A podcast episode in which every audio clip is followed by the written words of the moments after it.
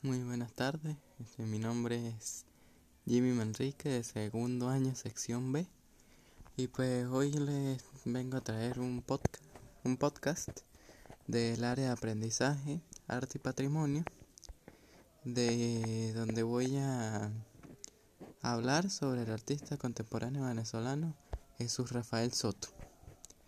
Primero que todo, veamos qué es el arte contemporáneo. El arte contemporáneo. Como arte contemporáneo se denomina al conjunto de manifestaciones artísticas sugeridas a partir del siglo XX. Como tal, el concepto de arte contemporáneo es relativo a cada época. Esto significa que el arte que se produce en cualquier periodo histórico siempre será contemporáneo para sus para sus oyentes o sus espectadores. Algunas de las de los recursos que se usa para hacer un podcast o para ver el arte contemporáneo venezolano es el uso de la tecnología, tanto de las redes como de otros principios, como el protagonismo del cuerpo y la materia viva o la pintura corporal. Ahora le hablaremos de Jesús Rafael Soto. Él nace en Ciudad Bolívar el 5 de julio de 1923 fue un artista venezolano y uno de los máximos exponentes del arte cinético.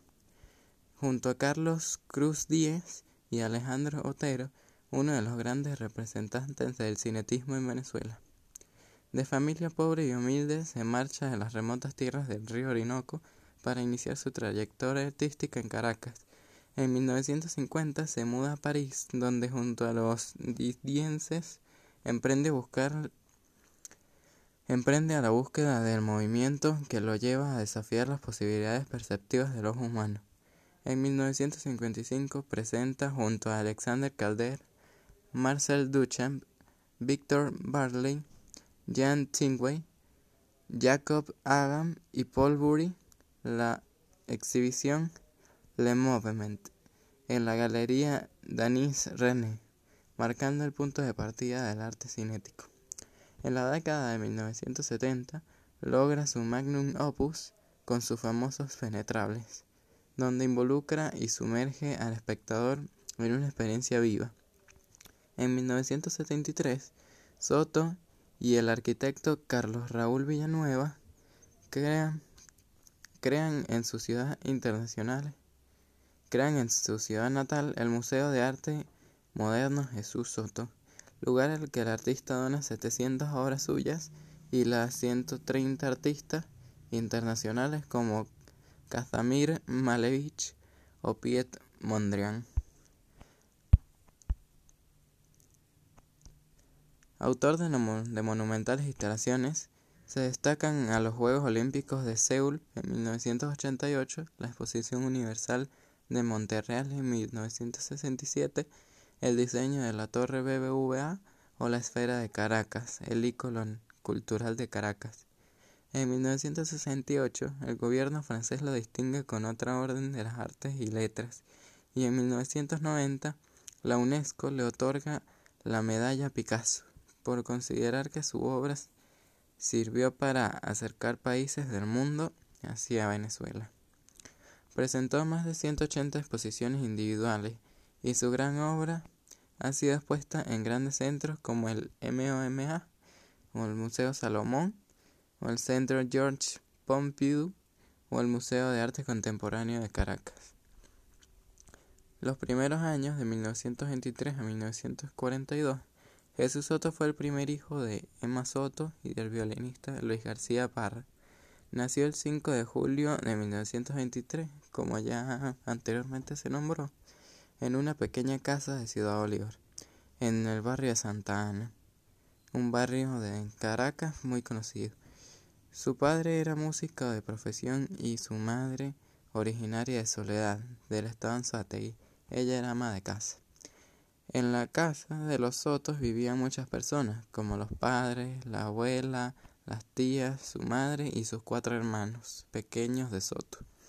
Debido a esto, la familia compró una hacienda a 30 kilómetros del poblado de Soledad.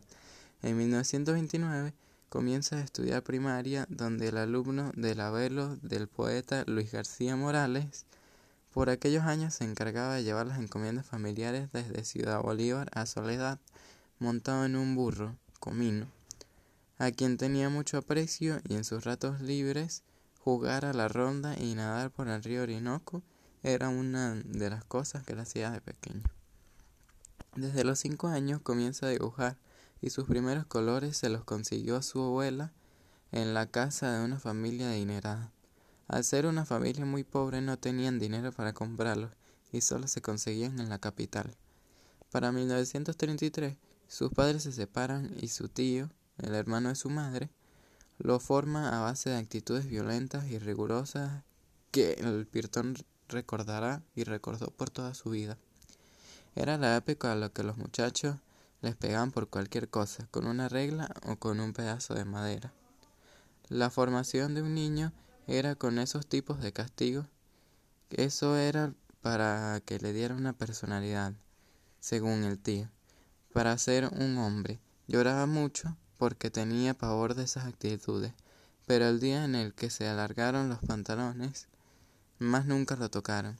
Tenía quince años y desde entonces lo trataron como se debía. Podía llegar tarde, podía beber y fumar. La época académica fue de 1942 hasta el 1950. En 1942 obtiene una beca otorgada por el Estado Bolívar para estudiar en la Escuela de las Artes Plásticas y Aplicadas, a la que ingresa en septiembre de este año, y donde sigue los cursos de arte puro y de la historia del arte. Es discípulo de Antonio Edmundo Monsanto, quien obtuvo revistas y libros extranjeros para la escuela, así como reproducciones y grabados del arte moderno, que fueron la principal fuente de información de los estudiantes. Entre sus compañeros conoce a Carlos Cruz Díez, Alejandro Otero y a Pascual Navarro. En esta primera época, su pintura estuvo influenciada por Paul Sensamé, a quien estudiaba a partir de reproducciones. Sus paisajes y naturalezas muertas muestran su inclinación hacia el cubismo, interesándose por lo constructivo y apreciando el paisaje venezolano en grandes planos. Allí comentó, al entrar hubo algo que me, que me maravilló una naturaleza muerta en braque que se encontraba montada en un caballete a la puerta de la escuela. En este momento sentí el mismo interés que cuando me hablaron sobre poesía surrealista en Ciudad Bolívar. Mi preocupación entró directamente desde que el campo, desde que escampó, y todo comenzó a girar sobre ese centro, porque aquello era una obra de arte. Lo primero que hice fue hablar con Alejandro Otero, por ser uno de los alumnos más brillantes de la escuela, y dado que era mi propia tierra, me aconsejó que tomara tiempo necesario para abrillantarme con una nueva pintura, diciéndome que era aquello era muy difícil y que lo iría aprendiendo poco a poco. Desde luego que no quedé satisfecho y seguí investigando e informándole como pude. Los últimos años y la muerte desde el 2000 hasta 2005. Los interrogantes de este joven artista de 27 años, aún con el fresco recuerdo de Maracaibo y con la obra Influencias Cazallana, Soto va a comenzar a trabajar a partir de Mondrain, Melevich y a reunirse con artistas como Tingley, Calder, Basarly. Estos creadores tenían un gran interés por el movimiento real o virtual los artistas empleaban materiales extrapictorios como plásticos, metal, alambres, motores y muchos más.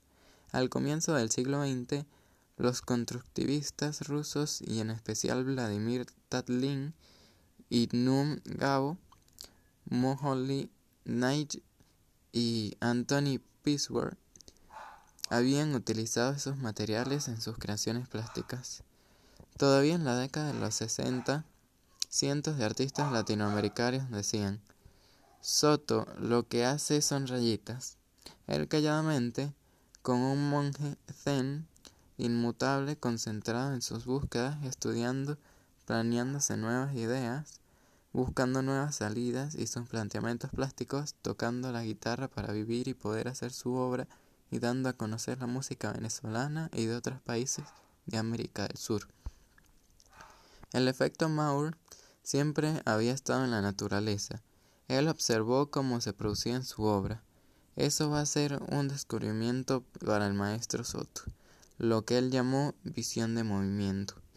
Allí probando sobre dos acercándola sobre dos superficies, una de madera rayada y otra rayada en la superficie, o tres de plexias, acercándolas y alejándolas, colocándolas a 6, a 10, a 15, 20 o más centímetros, observó cómo se movían desplazando del espectador.